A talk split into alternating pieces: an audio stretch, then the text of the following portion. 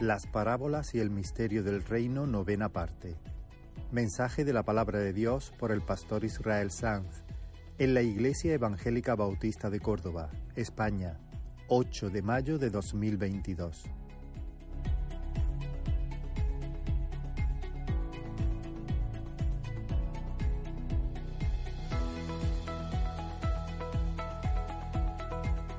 Os invito a abrir la palabra en el Evangelio de Lucas, Lucas capítulo 10. Seguimos con nuestra serie Las parábolas y el misterio del reino. Este es el noveno mensaje. Lucas capítulo 10. Y vamos a, a ver la que quizá, junto con la parábola del, del, del hijo pródigo, es la historia más conocida y más amada que salió de labios de nuestro Señor Jesús. Es la parábola del buen samaritano. La parábola del buen samaritano. Lucas capítulo 10, leeremos desde el versículo 25 al 37. Dice la escritura, y he aquí un intérprete de la ley se levantó y dijo para probarle, Maestro, ¿haciendo qué cosa heredaré la vida eterna? Él le dijo, ¿qué está escrito en la ley? ¿Cómo lees? Aquel respondiendo dijo, amarás al Señor tu Dios con todo tu corazón y con toda tu alma y con todas tus fuerzas y con toda tu mente y a tu prójimo como a ti mismo. Y le dijo, bien has respondido, haz esto y vivirás. Pero él, queriendo justificarse a sí mismo, dijo a Jesús, ¿y quién es mi prójimo? Respondiendo Jesús dijo, un hombre descendía de Jerusalén a Jericó y cayó en manos de ladrones, los cuales le despojaron e hiriéndole se fueron, dejándole medio muerto. Aconteció que descendió un sacerdote por aquel camino y viéndole pasó de largo. Asimismo, un levita, llegando cerca de aquel lugar y viéndole, pasó de largo. Pero un samaritano que iba de camino vino cerca de él y viéndole, fue movido a misericordia. Y acercándose, vendó sus heridas, echándoles aceite y vino, y poniéndole en su cabalgadura lo llevó al mesón y cuidó de él. Otro día al partir sacó dos denarios y los dio al mesonero y le dijo, cuídamele y todo lo que gastes de más, yo te lo pagaré cuando regrese. ¿Quién, pues, de estos tres te parece que fue el prójimo del que cayó en manos de ladrones? Él dijo, el que usó de misericordia con él. Entonces Jesús le dijo, ve y haz tú lo mismo. Vamos a orar un momento. Señor, estamos delante de tu palabra santa. Estamos en, en presencia tuya también, Señor. Y te pedimos, Señor, que tú te glorifiques, que tú abras, Señor, nuestros ojos, que nos des entendimiento, que traigas luz, que alumbre, Señor, nuestra inteligencia espiritual, nuestro espíritu. Alumbra, Señor, nuestro ser interior y conquista, Señor, nuestros afectos. En el nombre de Jesús. Amén. Hermanos, estamos tan familiarizados con esta parábola que pudiéramos correr el riesgo de pensar, esta me la sé, esta me la sé, y entonces no tener activados los resortes de nuestra atención. Es decir, escuchar como si fuese una, una lejana letanía, porque esta te la sabe. Estoy convencido de que más de uno se va a llevar una sorpresa. Estoy convencido de que más de uno no se la sabe. Um, así que presta atención, presta atención. He dividido el mensaje en tres grandes puntos. En primer lugar, vamos a ver por qué Jesús cuenta la historia. En segundo lugar, ¿para qué? ¿Cuál es su intención? ¿Con qué propósito? En tercer lugar, vamos a ver de qué forma el Señor quiere movernos a partir de esta historia. Los tres puntos entonces son la ocasión, el propósito y la aplicación. Ocasión, propósito y aplicación. Ahora, hermanos, lo primero entonces, la ocasión. Eh, ¿por, qué, ¿Por qué Jesús cuenta esta historia? El Señor la despliega en el contexto de una conversación con un académico, un teólogo, un experto en la ley, un intérprete de la ley. Y este hombre interpela a Jesús diciéndole, ¿haciendo qué cosa heredaré la vida eterna? Esa es una pregunta importante. ¿Haciendo qué cosa seré salvo? En una ocasión, recordaréis, los que conocéis un poco la Biblia, Pablo, el apóstol Pablo y sus compañeros Silas fueron encarcelados por predicar el Evangelio en la ciudad de Filipos. Habían sido salvajemente azotados, luego fueron dejados en el agujero, en el último agujero de la, de la prisión de la ciudad e inmovilizados con un cepo. Pero allí, estando en esa condición, comenzaron a cantar himnos al Señor y convirtieron aquel infierno en un santuario. Y Dios se hizo presente y de manera milagrosa sacudió las, paredes de la, prisión, las puertas se abrieron, se soltaron las cadenas y el carcelero, que se despertó sobresaltado, pensaba que los presos que estaban bajo su custodia se habían escapado, sabía que tendría que pagar por eso con su vida y quiso suicidarse.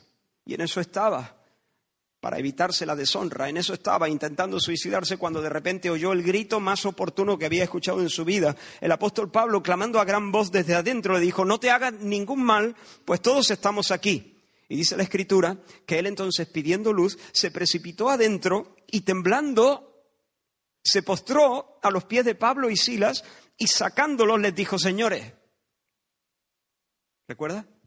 ¿Qué debo hacer para ser salvo? Igual que le pasó a Pedro cuando vio la pesca milagrosa, este hombre al, ver el despliegue extraordinario del poder de Dios, se vio pecador. Supo que su alma estaba desfigurada, entendió su bancarrota, asumió su fracaso, se dio cuenta que el que en realidad en última instancia estaba en el calabozo más profundo era él. E hizo la pregunta más importante que puede hacer un alma perdida. Señores, ¿Qué debo hacer para ser salvo? Y esa es la, pregunta que todo predicador quisiera que le hicieran, ¿no? Bueno, esa es la pregunta que el intérprete de la ley le hizo aquel día a Jesús. Con otras palabras, pero es la misma pregunta. ¿Haciendo qué cosa heredaré la vida eterna? ¿Cómo puedo ser salvo? ¿Qué debo hacer? Ahora, ¿recuerdan la respuesta que Pablo y Silas le dieron a ese hombre, al carcelero de Filipo? ¿Recuerda? Cree en el Señor Jesucristo y serás salvo tú y tu casa. Y esa noche, mientras la ciudad dormía, ese hombre pasó de muerte a vida. Sus entrañas temblaron más que la prisión de la ciudad. Las cadenas se rompieron y su alma escapó como un pájaro eh, de su jaula. Esa es la respuesta. Cree en el Señor Jesucristo y serás salvo. Esa es la respuesta. Porque en ningún otro hay salvación, porque no hay otro nombre bajo el cielo dado a los hombres en quien podamos ser salvos. Esa es la respuesta. Cree en el Señor Jesucristo. Pero esa no fue la respuesta que Jesús le dio al teólogo. ¿Te has dado cuenta? Jesús no le responde así al teólogo. ¿Por qué? Jesús de hecho le responde con otra pregunta. Le dice, a ver, ¿qué dice la escritura? ¿Cómo responde la ley a esta cuestión? Tú eres el intérprete, tú eres el experto, tú eres el teólogo. ¿Cómo, ¿Cómo, lees tú las escrituras? ¿Cómo interpretas tú la palabra? Hermanos, ¿por qué Jesús hace eso? ¿Por qué Jesús no le dice directamente, de tal manera amó Dios al mundo, como se lo había dicho a Nicodemo, de tal manera amó Dios al mundo que ha dado a su Hijo unigénito para que todo aquel que en Él cree no se pierda, mas tenga vida eterna. ¿Por qué no le dice eso? ¿Por qué Jesús no, no, le dice, como le dijo a otros, el que oye mi palabra y cree al que me envió, tiene vida eterna y no vendrá a condenación, pues ha pasado de muerte a vida? Pues hermano, Jesús no le responde a este hombre de la misma manera que los misioneros le, respondieron a ese funcionario de prisiones en la ciudad de Filipos, porque la actitud de este hombre es muy distinta a la actitud de aquel carcelero. La pregunta del hombre de Filipos estaba cargada con una sincera ansiedad por entender cuál era el camino de la salvación. Pero esta pregunta de este escriba va llena de mala idea. De hecho, si has prestado atención a la lectura, dice que se levantó y dijo a Jesús para probarle. Para probarle. No estamos ante un hombre bajo convicción, estamos ante un soberbio que lanza una pregunta al Señor Jesús para ver si el Señor Jesús pica. Lo que quiere es meter a Jesús en el ring, disputar con él. No quiere aprender, quiere discutir. Quiere poner en aprietos al Señor, quiere desconcertar a Jesús, quiere hacerle tropezar. Y Jesús, claro, reconoce el olor a azufre que hay detrás de esa pregunta. Porque como nos dice el apóstol Juan, Jesús no tenía necesidad de que nadie le diese testimonio del hombre, pues él sabía lo que había en el corazón del hombre. Jesús lo discierne, lo cala rápidamente. Y mira, podía haberle dicho, mira, a una cosa, date la vuelta, vete a tu casa y cuando tengas verdadero interés en saber cómo uno puede ser salvo, viene y te lo cuento. Jesús podía haberlo despachado, de hecho podía haberlo haber expuesto sus malas intenciones, haber desnudado su corazón y haberle dado la callada por respuesta, un, un severo silencio, para que aprendas a no ponerme el cebo. Pero Jesús no hace eso. Jesús responde con el bien al mal. Y comienza el diálogo. A ver, maestro, ¿cómo, cómo, haciendo qué cosas puedo heredar la vida eterna? Y Jesús le dice, ¿cómo lees tú las escrituras? Tú eres el experto, tú eres el erudito. ¿Qué dice las escrituras? ¿Qué dice la ley acerca del camino de salvación? ¿Cómo la lees? Y ahora, este hombre es un buen teólogo en un sentido, en un sentido, porque es capaz de sintetizar en unas pocas palabras el mensaje de la ley. De entre los miles de versos de entre los cientos de mandamientos y verdades, este académico escoge dos versículos, los destila y arma una frase sencilla en la que está encapsulado verdaderamente todo el mensaje de la ley. Él escoge Deuteronomio 6 del 4 al 5 y Levítico 19, 18. Deuteronomio 6 dice, Oye Israel, Jehová nuestro Dios, Jehová uno es. Y amarás a Jehová tu Dios de todo tu corazón y de toda tu alma y con todas tus fuerzas. Levítico dice, no te vengarás ni guardarás rencor a los hijos de tu pueblo, sino amarás a tu prójimo como a ti mismo, yo Jehová. Entonces él toma estos dos versículos los destila, como digo, y arma esta frase. Respondiendo dijo, amarás al Señor tu Dios con todo tu corazón y con toda tu alma y con todas tus fuerzas y con toda tu mente y a tu prójimo como a ti mismo. Jesús lo mira y le dice, impecable. Amén. Tal cual has respondido bien. No te has sacado de la manga un programa religioso de factura humana. No son mandamientos de hombre lo que, lo que me has expresado. Exacto, es así. En esa frase se encapsula la esencia de la propuesta divina. Hazlo. Hazlo. Adelante, tírale. Ama a Dios con todo, ama al prójimo como a ti mismo. Hazlo hazlo y vivirás.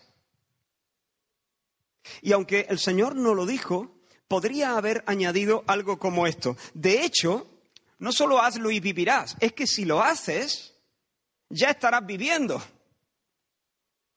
Si vives amando a Dios con todo y amando al prójimo como a ti mismo, no es que vas a cumplir, no es que vas a reunir los requisitos para acceder a la vida eterna. No es que vas a alcanzar los méritos para vivir. No es que te ganas, habiendo cumplido todo eso, te habrás ganado el derecho de disfrutar de la bienaventuranza del cielo. No, no, es que ya estarás experimentándola. Porque en realidad esta es la vida eterna. La vida eterna es estar unido a Dios en el amor. El que ama así ya está viviendo. ¿Se entiende esa idea? Mira lo que dice el apóstol Juan, el Espíritu Santo a través del apóstol Juan. Amados, amémonos unos a otros porque el amor es de Dios. El amor es de, el amor es de Dios. Todo aquel que ama es nacido de Dios. No dice todo aquel que ama entonces nace de Dios. No, no. Dice todo aquel que ama ama porque ya ha nacido de Dios y por cuanto ha sido regenerado, entonces vive en la dinámica del amor que es de Dios. Todo aquel que ama es nacido de Dios y conoce a Dios, es decir, tiene la vida eterna. ¿Qué es la vida eterna? Que te conozcan a ti, ¿no? Tiene compañerismo con Dios, camina con Dios, podríamos decirlo, camina con Dios. Fíjate que nos dice, todo el que ama heredará la vida eterna. Sí, sí, en un sentido, todo el que ama mañana heredará plenamente la vida eterna. Pero en otro sentido, todo el que ama ya hoy está disfrutando de la vida eterna. Ha nacido de Dios, conoce a Dios, camina con Dios y aunque no experimenta plenamente la vida eterna, ya la está experimentando en cierto grado. El que ama, como he dicho, ama porque ha nacido de Dios. Bien, Jesús le dice, hazlo, hazlo y vivirás. De hecho, hazlo y estarás viviendo. Porque la vida eterna no es otra cosa que participar del amor de Dios. Hazlo. Saberlo lo sabe. Saberlo lo sabe. Tírale.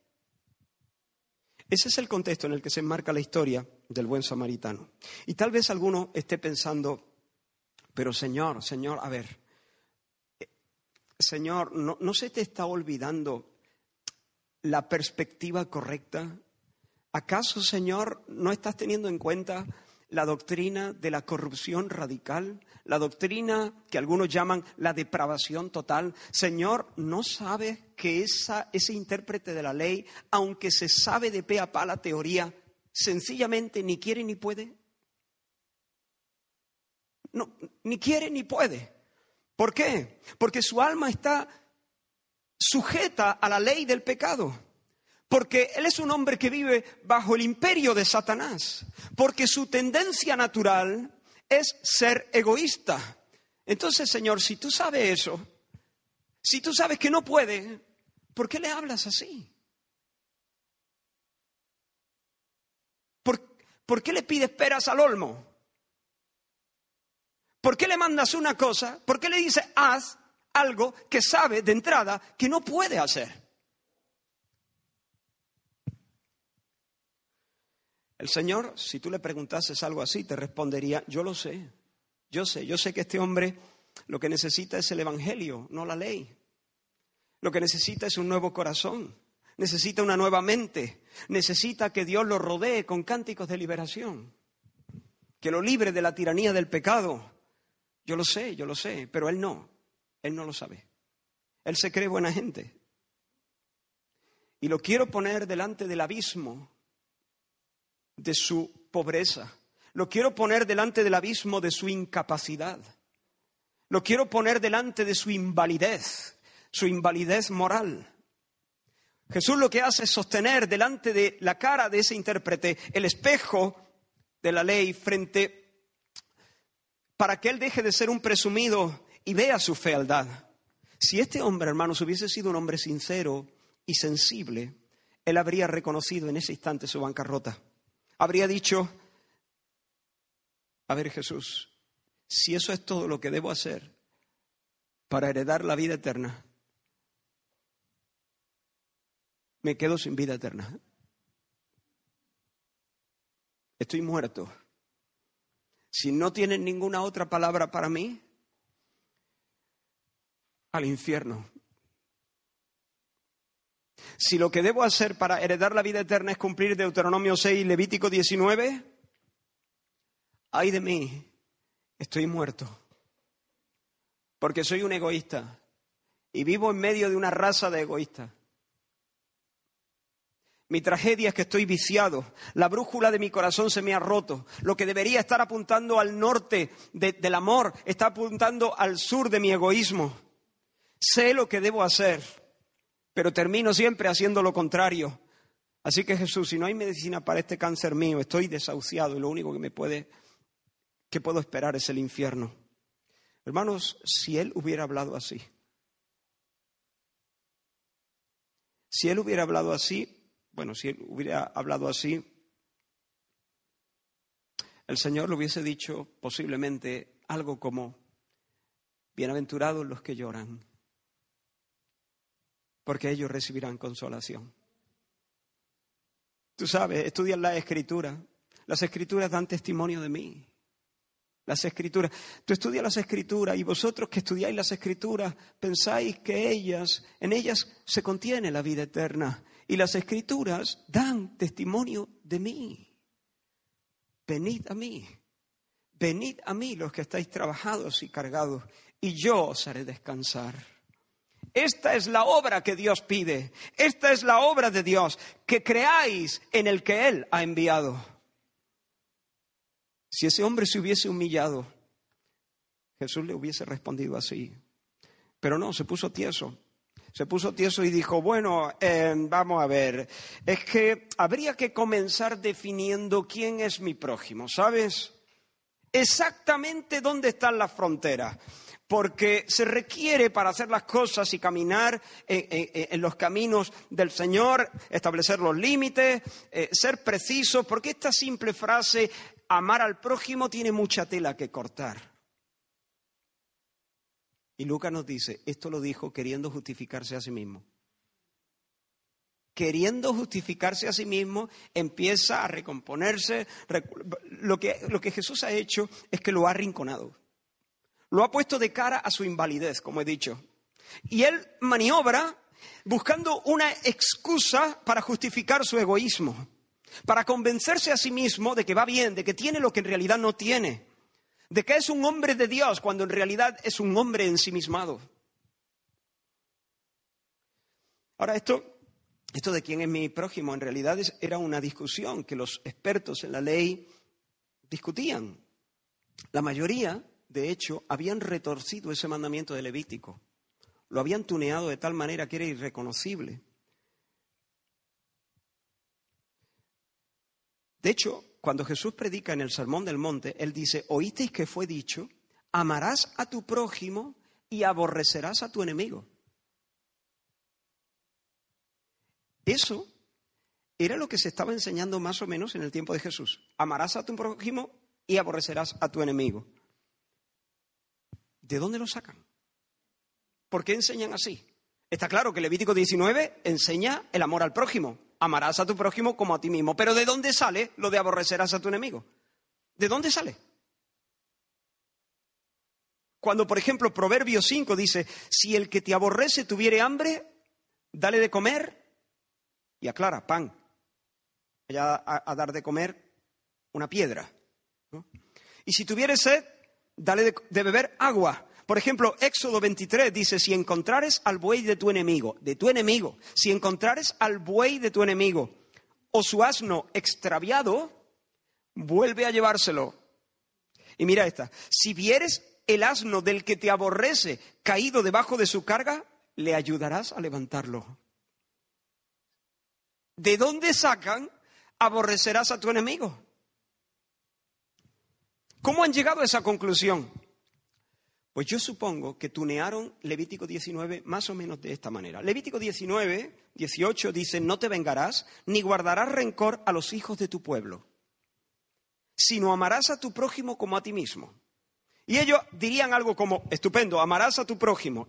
Genial, como a mí mismo, bien, vale. Pero ¿quién es mi prójimo? Porque aquí, si miramos el contexto, dice, ni guardará rencor a los hijos de tu pueblo. Así que cuando Dios habla de mi prójimo, está hablando expresamente, no de cualquier ser humano, está hablando de los hijos de mi pueblo, de mis hermanos, de los israelitas, pero no está hablando de los gentiles.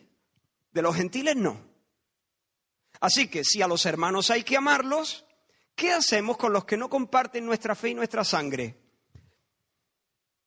Lo contrario, ¿qué es? Aborrecerlo. Pues nada, amarás a tu prójimo, los hijos de tu pueblo, como a ti mismo, y a tu, y a tu enemigo lo aborrecerás. Algo así tuvo que ser. Pero Jesús en el Sermón de la Montaña no es que cambia el mandamiento, es que muestra lo que el mandamiento significaba. Muestra en realidad ¿Qué es lo que Dios estaba diciendo en Levítico? Por favor, ¿cómo, que odiar y aborrecer al enemigo? E, él dice, oísteis que fue dicho, amarás a tu prójimo y aborrecerás a tu enemigo. No, no, no, no, no. Yo digo, amad a vuestros enemigos, bendecid a los que os maldicen, haced bien a los que os aborrecen y orad por los que os ultrajan y os persiguen. Ese es el espíritu verdadero de la ley. Ese es el camino de vida. Pero como he dicho, los escribas habían prostituido el mandamiento, le habían quitado la gloria al mandamiento, habían desdorado, habían quitado la gloria, habían afeado, habían retorcido Levítico 19. Lo habían puesto al servicio de su egoísmo. Habían adoctrinado ese texto para que ese texto les sirviera y ellos pudieran al final tener la última palabra de a quién amar y a quién odiar. Quién considerar próximo y quién considerar lejano, un extraño. Al final, la sartén por el mango la tenía cada uno. Tú decides quién es tu próximo y tú decides quién es tu distante.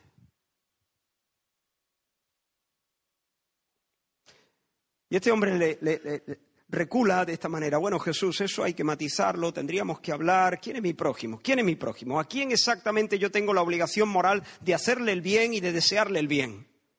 Es entonces cuando Jesús se arranca con la historia. ¿Estás ubicado conmigo? Es aquí donde Jesús dice, un hombre descendía de Jerusalén a Jericó. Este era un camino muy peligroso, muy sinuoso, 29 kilómetros, con un desnivel medio de casi el 4%, tres y pico, en donde ladrones y salteadores se escondían en pequeñas cuevas en los márgenes del camino, esperando caer sobre los, sobre los viajeros que fuesen vulnerables. Y eso fue exactamente lo que pasó. Los ladrones salieron de la nada y en un instante dejaron a ese hombre en paños menores. Dice que lo molieron a golpes, lo tiraron en la cuneta y lo dejaron morir allí. Estaba medio muerto, dice. Pero gracias a Dios, providencialmente, descendía por ese camino un sacerdote. Y si dice que descendía, es porque venía de Jerusalén. Porque Jerusalén estaba mil metros por encima de la ciudad de Jericó. Este hombre, el que cayó en manos de ladrones, descendía también, venía de Jerusalén a Jericó. Y el sacerdote venía también de Jerusalén a Jericó. Seguramente venía de ministrar en el tiempo. En, el tiempo, no, en el templo. Había, había estado dirigiendo el culto, presentando los sacrificios en nombre del pueblo. Venía de ministrar al Señor, de servir al Señor, de hacer el turno de su sacerdocio. Y yo supongo que cuando Jesús dijo providencialmente venía bajando un sacerdote, los que estaban allí escuchando la historia pensarían, bueno, menos mal. Finalmente, hombre, el hombre que cayó entre ladrones, al final va a tener suerte, porque se acerca un hombre de Dios, se acerca un sacerdote, un hombre espiritual, un hombre que conoce la ley, un hombre que puede recitar de memoria las palabras de Malaquías, con qué me presentaré delante del Señor, con qué adoraré, me presentaré ante Él con holocaustos, con becerros de un año, oh hombre, Él te ha declarado, Dios te ha declarado lo que es bueno y lo que pide de ti, solamente hacer justicia, amar misericordia y humillarte delante de Dios. Ese hombre podía recitar eh, eh, esos versículos y muchos otros. Pero Jesús dice en su historia que el hombre religioso cuando ve el bulto ensangrentado en el camino se cambia de acera. Pasó de largo, dice la reina Valera. Sin embargo, la mayoría de traductores traducen de tal manera que transmiten la idea de que se cambió de lado, de que dio un rodeo, de que, de que fue al otro margen y siguió. Lo esquivó, siguió andando y dejó atrás al hombre moribundo. Y uno dice, ¿cómo, cómo pudo hacerlo? ¿Cómo pudo este hombre hacer eso? Pues hermanos, estoy seguro que encontró razones suficientes para convencerse a sí mismo de que su acción, o mejor dicho, su inacción, era lo más recomendable en su caso. Tal vez pensó, ¿y si está muerto? No le veo moverse. ¿Y si está muerto? Si está muerto y lo toco, toco un cadáver y quedo manchado ceremonialmente. Pero a ver, eh, amigo, eh, vienes de, Jerusalén, ya has estado ministrando, ahora vas a tu casa, no pasa nada si te contamina ceremonialmente, ahora mismo no, no vas a tener que volver hasta dentro de un tiempo al templo. Ya, pero ¿y si se desata una pandemia de COVID y, y los sacerdotes que hay en el templo tienen que ser sustituidos? Yo creo que lo más prudente en mi caso es mantenerme puro ceremonialmente, siempre dispuesto para hacer guardia si me tocara. Ya. Yo voy a, voy a seguir yendo a mi casa, pero voy a ir muy atento, a ver si veo una pareja de guardias civiles y yo les, aviso, ya. ¿Y si los ladrones siguen al acecho? ¿Y si no se han ido? ¿Y si, ¿Y si están esperando en la curva a que alguien se acerque y despojar también al bueno que lo ayude. O más aún, ¿y si en realidad no es un verdadero herido? ¿Y si es un señuelo? ¿Y si la sangre es ketchup? ¿Y si tiene un cuchillo escondido debajo del muslo? Yo creo que lo más prudente, de hecho, el amor a mis hijos exige que yo nunca asuma semejantes riesgos. Señor, te doy gracias por hacerme un hombre sensato y prudente. Y así siguió, caminando cuesta abajo, cuesta abajo, tanto físicamente como espiritualmente. Y seguramente luchó con su conciencia un rato hasta que la amordazó, a base de argumentos sofisticados para justificar su miseria y para superar la vergüenza. Pero mira por dónde, hermano. Providencialmente descendía un levita. Los levitas eran también gente religiosa, gente espiritual, eran los ayudantes de los sacerdotes.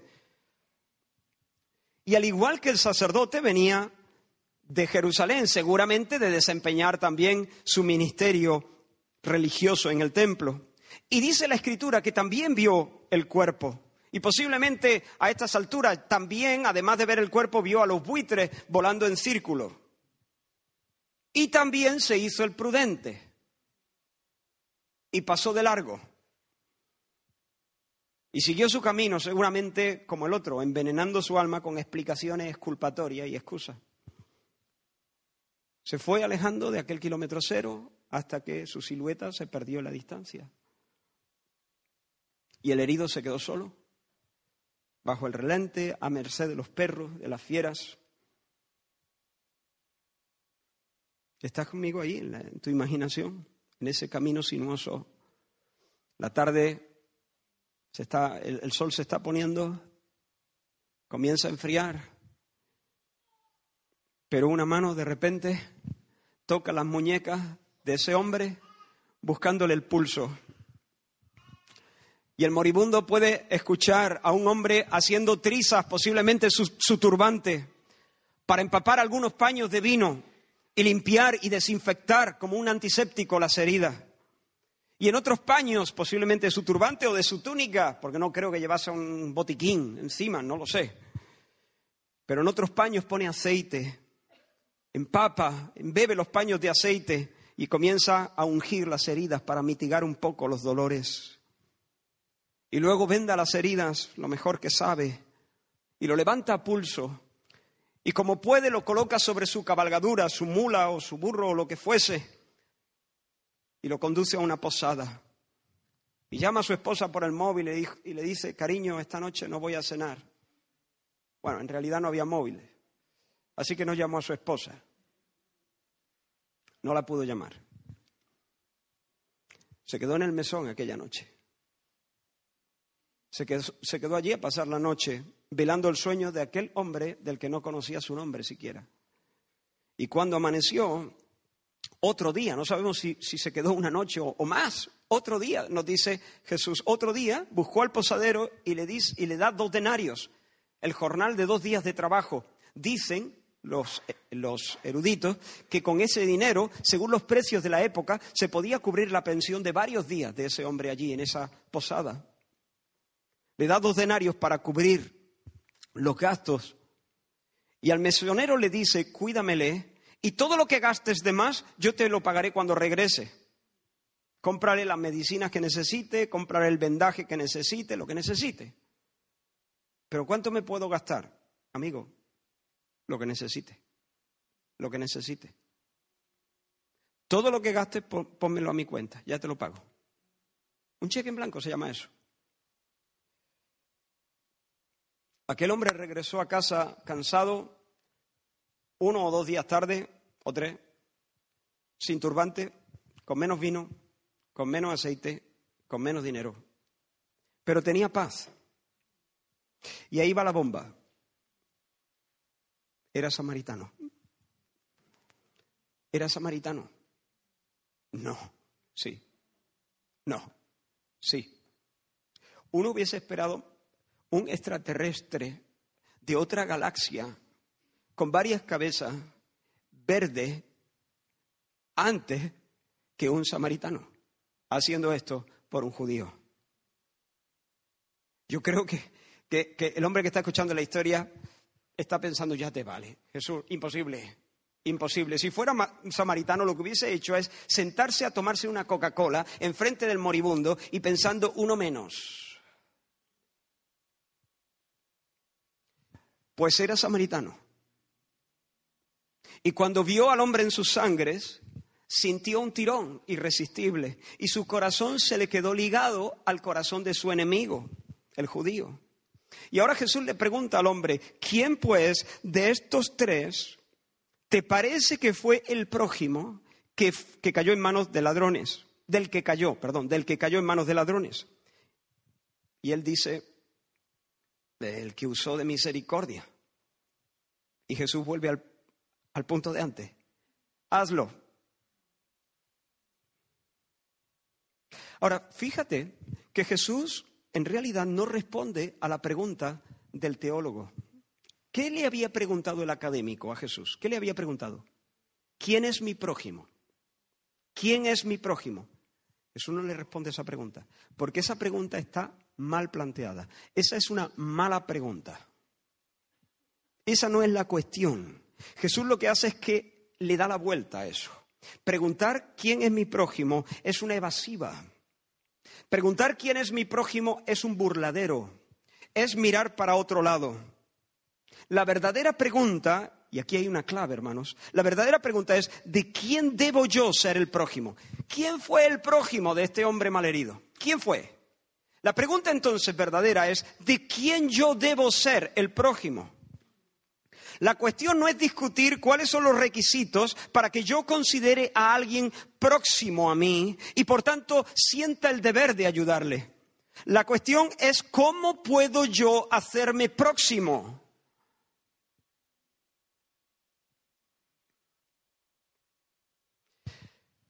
Como todos sabéis, o como la mayoría sabéis, entre los judíos y los samaritanos había un abismo tremendo. Los judíos veían a los samaritanos como una raza corrupta, religiosamente impura, como unos apóstatas malditos. Y los samaritanos pensaban otro tanto de los judíos. Seguramente el hombre que había caído en manos de ladrones, a, la mención de los samaritanos, escupía al suelo, tal vez. Había un larguísimo historial de resentimientos y hostilidades entre ambos pueblos.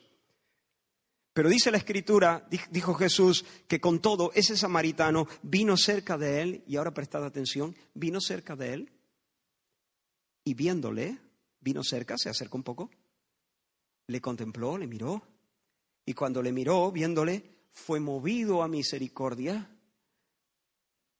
Esa palabra tiene que ver con las entrañas quedó ligado en las entrañas. Es un amor entrañable, un, amor cordial del corazón, de las vísceras, de las entrañas, de adentro.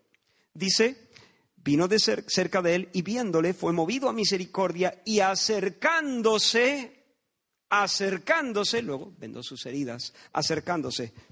Así que se acercó un poco, le miró, sintió el tirón de la misericordia y y se aproximó.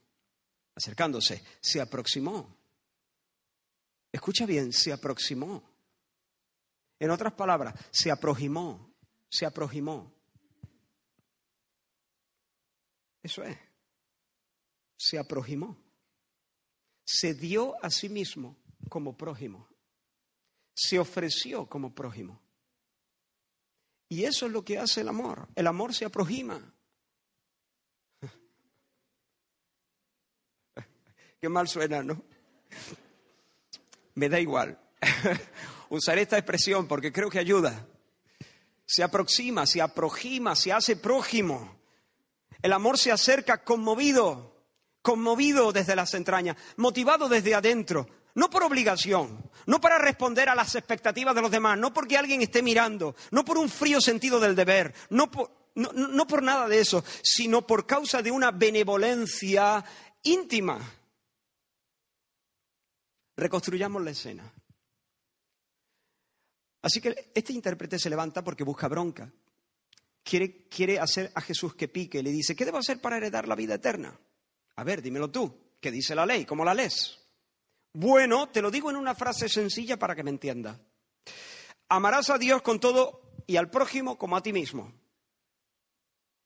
Excelente, te entiendo. Hazlo.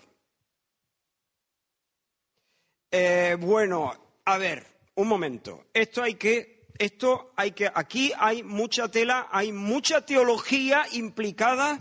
Ah, ¿Quién es mi prójimo, amigo? Esa no es la pregunta. Esa pregunta es una trinchera. Esa pregunta es un escondite. Esa pregunta es una evasiva. Lo que deberías preguntarte es con quién puedo projimizar. ¿A quién puedo donarme como un próximo? ¿Has visto al samaritano? Así luce el amor. Haz lo mismo. Vive como Él y heredarás la vida eterna.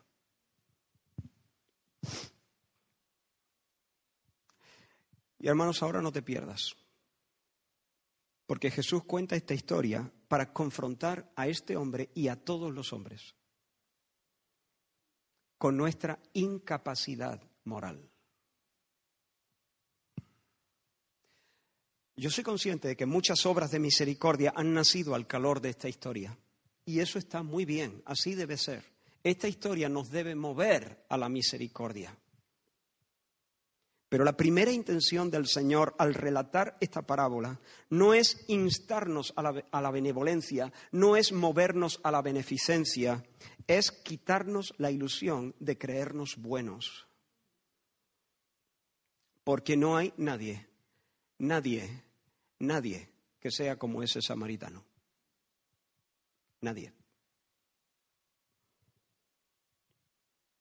La reacción que el Señor está buscando es que nos asombremos con el gesto de ese hombre extraordinario, que castemos la distancia entre el corazón de ese hombre que hizo eso con un enemigo declarado, con alguien que a lo mejor le hubiese partido la cara si estuviese de pie. Y se acercó, invirtió su tiempo, invirtió su dinero, le dio un cheque en blanco, por así decirlo. Se implicó al máximo con él para levantarlo de su miseria. De su miseria. Lo que el Señor está procurando al contarnos esta historia es que digamos, yo no soy así. Yo no soy así. La gente dice, yo soy una buena persona, yo no le hago mal a nadie. ¿Te has dado cuenta? Lo mismo podría haber dicho el sacerdote. Yo no se lo he hecho. Yo soy una buena persona. Yo no, esos han sido los ladrones. Los ladrones sí, que los parte un rayo. Que el Señor se los lleve para adelante con un diluvio. Esos son los, las malas personas. Yo soy una buena persona. Yo no le hago daño a nadie. Amigo mío, los que pasan de largo también son unos miserables.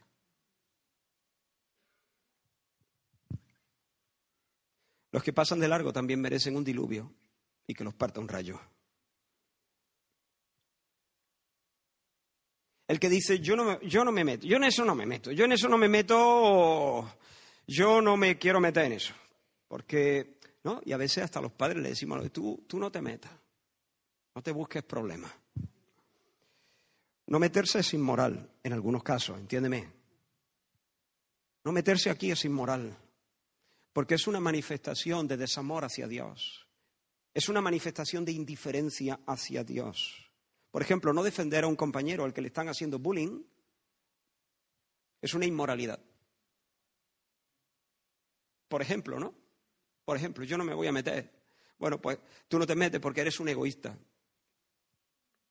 Porque vas a lo tuyo. Porque no amas a Dios. A ver, a ver, a ver, a ver. Amar a Dios sí.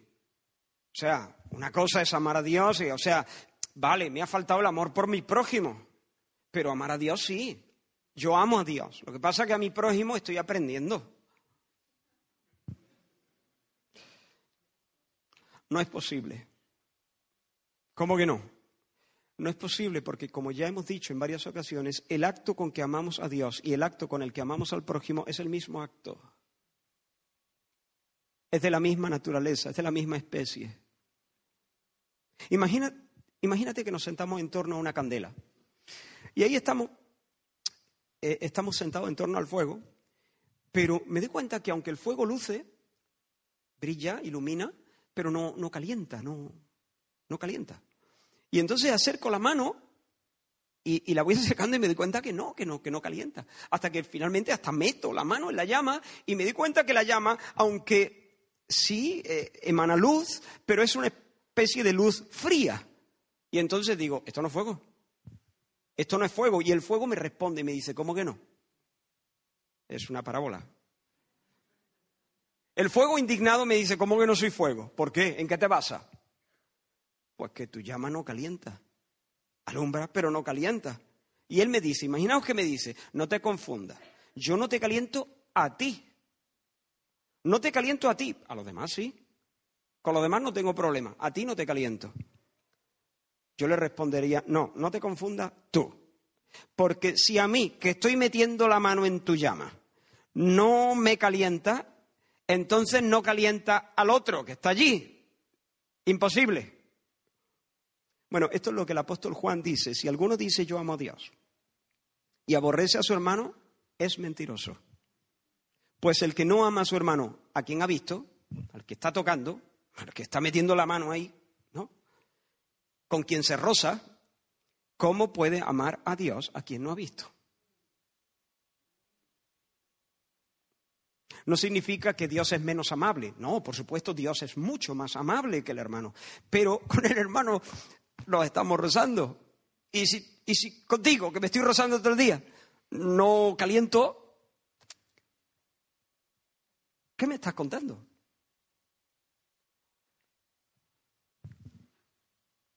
Porque la caridad, como hemos leído, es de Dios. El amor es de Dios. El amor caridad es de Dios. Y el amor caridad es un amor sobrenatural. No es como el afecto natural. Hay diferentes tipos de amor. Hay afectos naturales, como el que tienen los padres a los hijos, como el que podemos tener a nuestra patria. Pero el amor caridad es diferente. Y cuando el amor caridad está, calienta a Dios y calienta al que se acerca. Si alguien ama, entre comillas, a Dios, pero no al prójimo, el amor que piensa abrigar hacia Dios no es el amor cristiano, es otro tipo de amor. Es una emoción cálida, es una inclinación sentimental agradable que cualquier corazón, incluso no regenerado, podría sentir hacia la divinidad. ¿Entiende? Pero no es caridad, no es el amor caridad. La gracia de la salvación está ausente de ese corazón. Hermanos míos, esquivar el bulto ensangrentado en el camino es la señal inequívoca de un corazón indiferente hacia Dios. Y eso es lo que tú has hecho mil veces. Y lo que yo he hecho mil veces.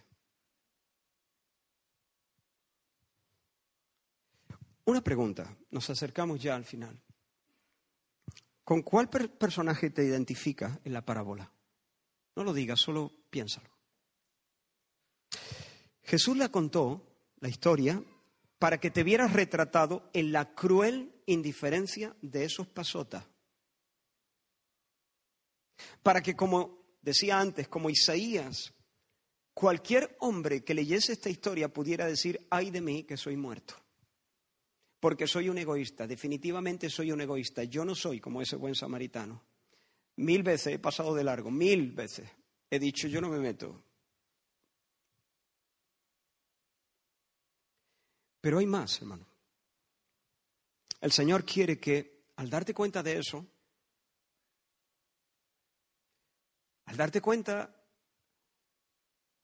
de la miseria del corazón, dejes de identificarte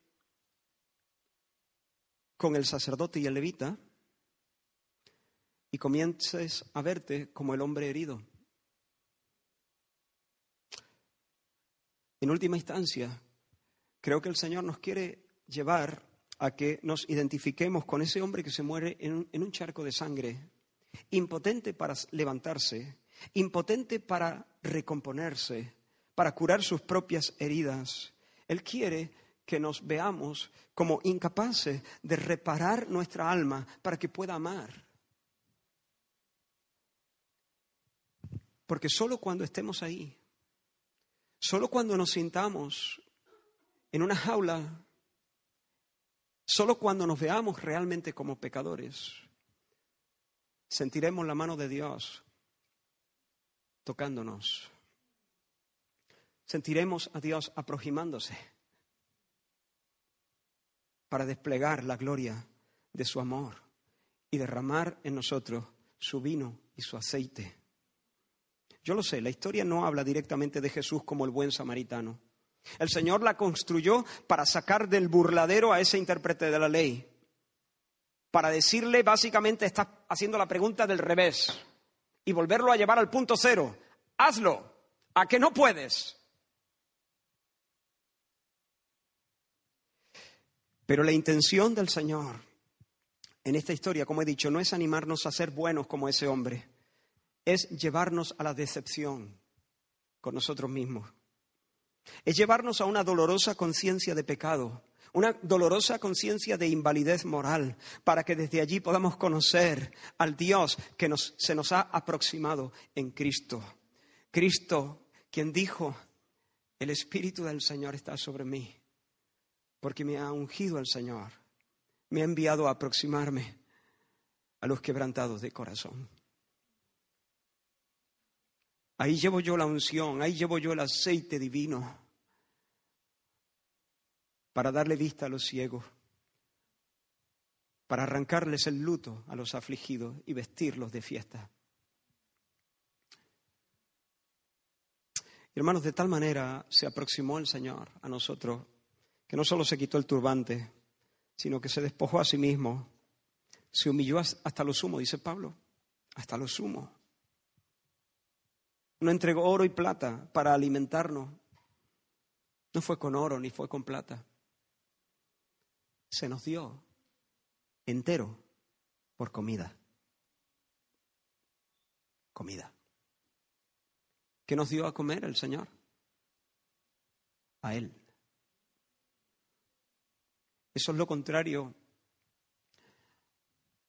Eso es lo contrario al egoísmo. Eso es lo más opuesto al egoísmo. El egoísmo es caníbal. Pero Dios envía a Cristo y Cristo se despoja a sí mismo para hacerse nuestra comida, para darse de tal forma que nosotros podamos vivir Nadie tiene mayor amor que este, que uno ponga su vida por sus amigos. Yo soy el pan vivo que descendió del cielo. Si alguno comiere de este pan, vivirá para siempre. Y el pan que yo daré es mi carne. No estamos hablando aquí literalmente de comerle la carne, el cuerpo. ¿Entendéis, no? Pero es la ofrenda de su cuerpo en la cruz, su muerte vicaria en la cruz es la entrega más absoluta. Es, es, Dios dándosenos por entero por comida. O sea, no hay otra forma más radical de hacerte entender que Dios no viene a por lo tuyo, no viene a por lo tuyo. Él viene a dártelo todo al punto de que puedas comerle para vivir. El pan que yo daré en mi carne la cual yo daré por la vida del mundo. ¿Quieres ver la proximidad en todo su esplendor? Hay mucha gloria aquí. ¿Quieres ver la proximidad de Dios? La noche que fue entregado, tomó pan.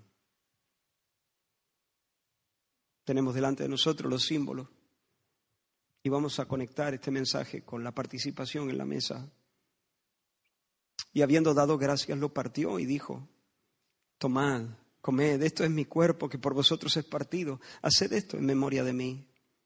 Asimismo tomó también la copa y después de haber cenado, dijo, esta copa es el nuevo pacto en mi sangre.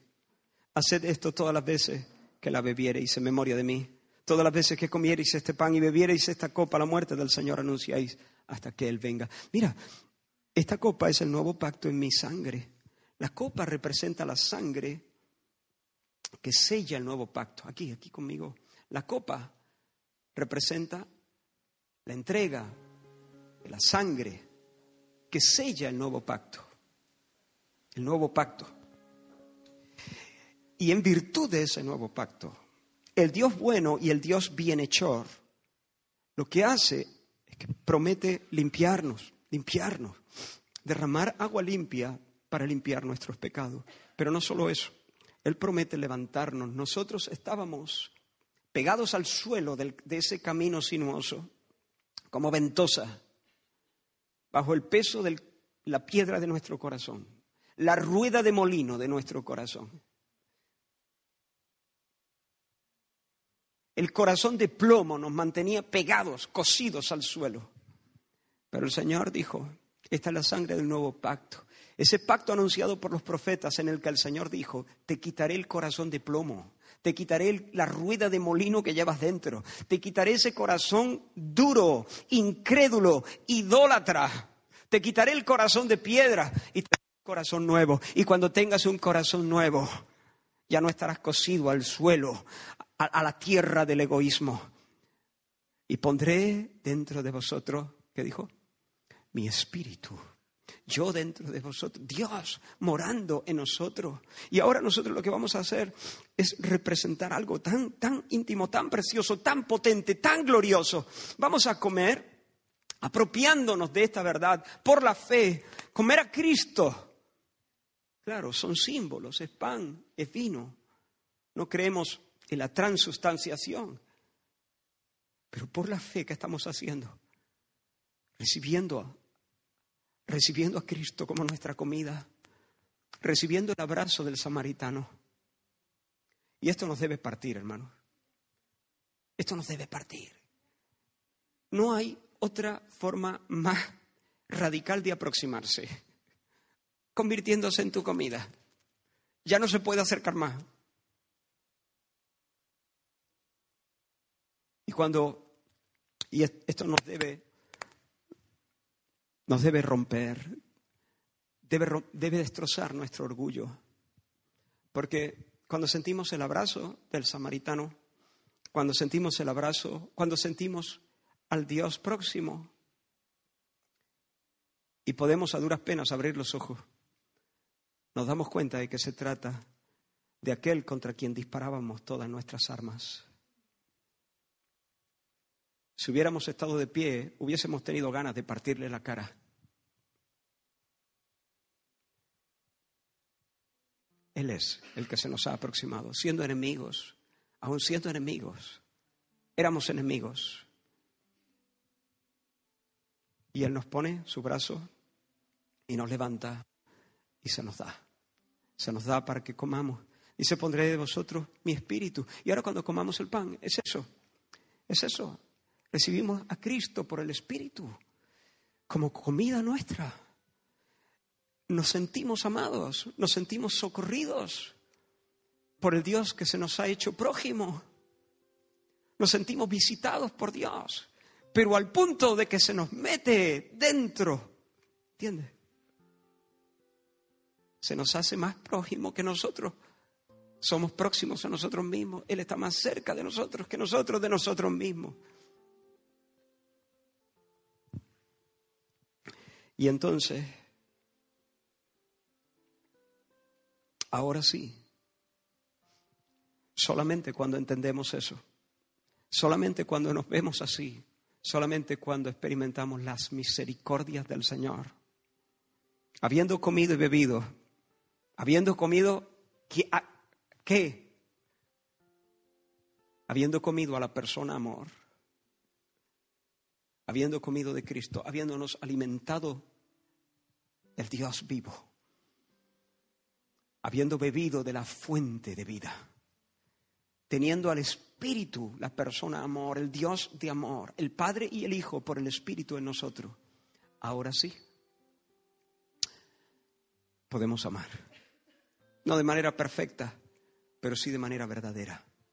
Podemos amar porque la caridad que es de Dios está en nosotros porque el amor de Dios ha sido derramado en nuestros corazones por el Espíritu Santo que se nos ha dado. Se nos ha dado el Espíritu. Cristo vive en mí. Ya no yo. Cristo vive en mí. Ese buen samaritano mora en mí. Y ahora, de una manera imperfecta, de una manera patosa, pero de una manera sincera y real, nos damos cuenta de que hay una nueva orientación, hay un nuevo deseo que va tragándose el egoísmo, que va comiéndose el egoísmo. Y podemos amar incluso, Y esto es, el reino de los cielos no consiste en palabras, sino en poder. Poder. Poder para perdonar. Poder para amar a los enemigos. Poder. Poder para sentir benevolencia hacia todos. Benevolencia es un deseo de bien. Es decir, para desearle a todos el bien, para deseárselo de corazón, para desear de corazón a todos el bien. Por supuesto, cuando pasamos de la benevolencia a la beneficencia, benevolencia es desear el bien a uno, beneficencia es hacerle el bien a uno. Cuando pasamos de la benevolencia a la beneficencia, hay cambios, claro, porque yo puedo ser benevolente con todo, pero no puedo ser beneficente con todo. Por eso el apóstol Pablo dice, según, según tengáis oportunidad, Haced el bien a todos, según tengáis oportunidad. Porque no tenemos, tú no puedes hacerle bien a todos. Y sigue diciendo ese texto mayormente a los de la familia de la fe. Claro, aquí tenemos que discernir. Dios nos ha dado en primer lugar una familia natural y con ellos tenemos una especial responsabilidad de ser no solo benevolentes, sino hacerles el bien. Y después Dios nos ha dado una familia de fe. Y podemos hacerles el bien. No podemos hacer el bien de la misma manera a todas las personas. Eso es imposible para todos. Pero realmente sí podemos ser benevolentes. Y podemos ser benevolentes hasta con nuestros peores enemigos. Incluso, si llegado el caso, Dios nos los pone por delante, podemos arrancarnos el turbante y hacer unas gasas con vino y aceite y montarlo sobre nuestra cabalgadura. Poder. Poder de Dios. No yo, no yo, diría Pablo. Cristo en mí. Porque el amor es de Dios. El amor es de Dios.